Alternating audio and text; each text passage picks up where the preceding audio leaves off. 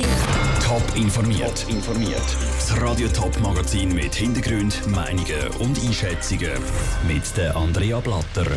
Eine Winterthurer IS-Rückkehrerin schwänzt ihren Prozess vor dem Zürcher Obergericht und die Sondersession vom National- und Ständerats in der Bern Expo geht los. Das sind zwei von den Themen im Top informiert. Am Zürcher Obergericht ist heute der Prozess von einem der zwei sogenannten Winterthurer Yes-Geschwistern. Die S-Rückkehrerin hätte eigentlich vor Gericht stehen sie ist aber nicht aufgetaucht. Das Verfahren das ist gleich weitergelaufen. Konkret ist es darum gegangen, dass die junge Frau das erstinstanzliche Urteil vom Jugendgericht Winterthur weitergezogen hat.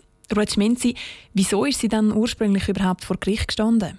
Sie ist vor sechs Jahren mit ihrem Bruder auf Syrien zum islamischen Staat IS gereist. Die junge Frau war 15 und ihre Brüder 16. Als sie wieder zurück in die Schweiz gekommen sind, haben sie sich wegen dem sogenannten IS-Verbot verantworten. Die Wintertour ist darum letztes Jahr vom Jugendgericht zu 10 Monaten Gefängnis bedingt verurteilt worden.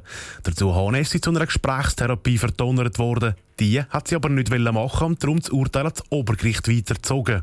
Danke vielmals, Ruth Schmenzi. Das Urteil vom Zürcher Obergericht das wird jetzt schriftlich publiziert. Wann genau ist aber noch nicht klar. Der grüne Knopf steht für Ja, der rote für Nein. Mit diesen zwei Knöpfen stimmen die Parlamentarier in Bundesbern jeweils ab. Die grosse Anzeigetafel und eine Namensliste zeigen dann, welcher Parlamentarier wie gestimmt hat. Eine solche technische Ausstattung gibt es bei der aktuellen Corona-Sondersession vom Ständerat in der Bern Expo aber nicht. Das bedeutet, dass geheim bleiben welcher Ständerat wie abstimmt. Transparenz AD. Stefanie Brändle hat bei direkt betroffenen Ständeräten nachgefragt, was sie dazu sagen. Anstatt auf ihren extra zugewiesenen Stühlen vom Bundeshaus sitzen die Ständeräte heute mit zwei Meter Abstand voneinander in der grossen Bern Expo. Auch die technische Ausstattung ist anders. Es gibt keine Abstimmungsknöpfe und keine Anzeigetafel. Das, weil das Zügeln davon zu kompliziert wäre. Welcher Ständerat wie abstimmt, würde da damit geheim bleiben. Als erstes Traktandum der heutigen Sondersession sollen die Ständeräte entscheiden, ob das in der Ordnung findet oder nicht. Der SVP-Ständerat Hannes Germann von Schaffhausen ist es nicht. Besonders während der Corona-Krise bräuchte es nämlich transparente Abstimmungen. In dieser außerordentlichen Session, wo ja eigentlich der außerordentliche Lagerecht trägt, haben die Leute absolutes Anrecht darauf zu wissen, wie wir uns verhalten, wo wir Gelder entsprechen. Insofern ist es schon sehr im Interesse von mir zum Beispiel, dass man da Transparenz jetzt einbringen kann. Der gleichen Meinung ist auch sein Partei- und Ständeratskollege Werner Salzmann. Er hat darum einen Antrag gestellt, dass das Resultat nach der Abstimmung mit einer Namensliste im Internet erscheint. Das begrüßt der grüne Ständerat Matthias Zupfi.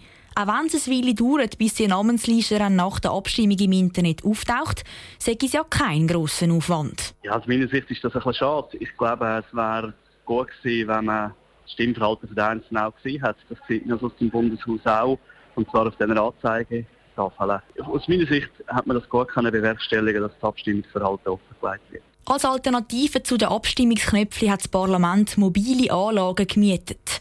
So kann der Ständerat zwar ohne Anzeigetafel, aber immerhin digital und nicht wie früher mit grünen und roten Zetteln abstimmen. Der Beitrag von der Stefanie Brändli.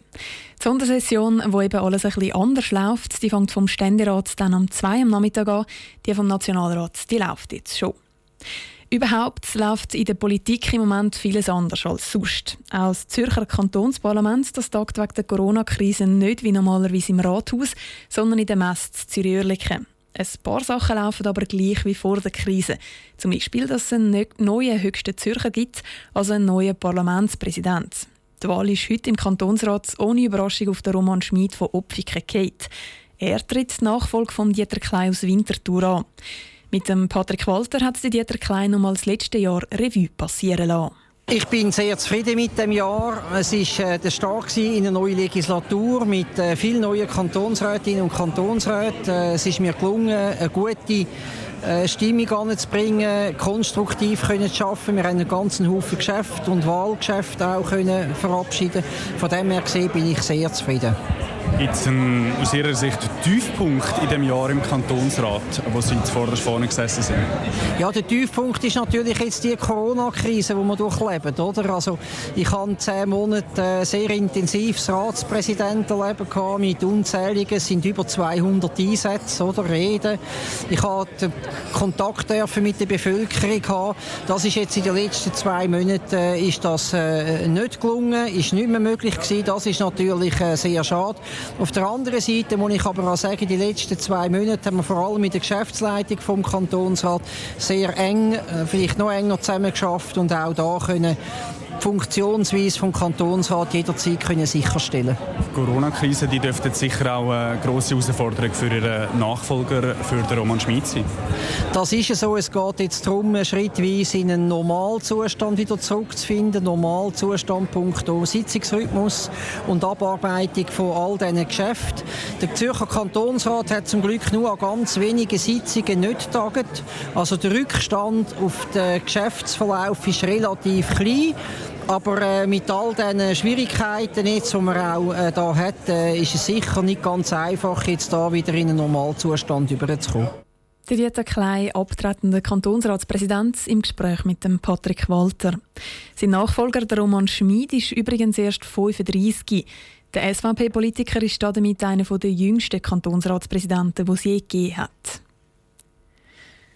Auf die Straße demonstrieren ist wegen dem Coronavirus im Moment nicht möglich.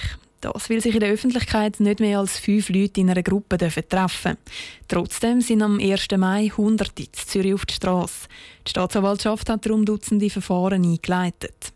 Für die Zürcher Justizdirektorin Jacqueline Fehr ist klar, es braucht klare Regeln für Demonstrationen. Sarah Frattaroli. Demonstrieren gehört zu den Grundrechten, auch während der Coronavirus-Pandemie. Dieser Meinung ist die Zürcher Justizdirektorin Jacqueline Fehr. Im Tagesanzeiger hat sie darum gesagt, dass der Bundesrat müsse handeln Wenn die Beizen wieder aufgehen, bräuchte es auch klare Regeln für die politischen Rechte. So soll beispielsweise ab nächster Woche wieder demonstriert werden. Und zwar mit Schutzmasken und dem nötigen Abstand. Der SP-Kantonsrat Andreas Tauro sieht das ähnlich. Es ist sicher wichtig, dass die demokratischen Instrumente, sei das jetzt Parlament oder eben das Demonstrieren, dass man das in dieser Zeit so bald wie möglich ein bisschen regeln kann. Das ist so, das finde ich auch wichtig. Und zwar einfach, dass man irgendwo gerade auch im demokratischen Prozess innerhalb des Landes wieder eine Normalität bekommt. Nicht ganz so pragmatisch sieht das die SVP. Weil sie fordern schon lange, dass das Corona-Notrecht allgemein so schnell wie möglich wieder aufgehoben werden muss, erklärt der SVP-Kantonsrat Martin Hübscher. Dass man jetzt eine spezielle Regelung hat für Demonstrationen, das ist nicht vorgesehen, das sehen wir nicht. Wir wollen allgemein weg vom Lockdown und jetzt nicht speziell nur für Demonstrationen. Jacqueline Fehr wird dem Bundesrat heute einen Brief mit ihren Forderungen drin schreiben. Der Beitrag von Sarah Frattaroli. Laut dem Bundesamt für Gesundheit will der Bundesrat aber erst Ende Monat über Lockerungen für politische Demonstrationen entscheiden. Top informiert, auch als Podcast. Mehr Informationen gibt es auf toponline.ch.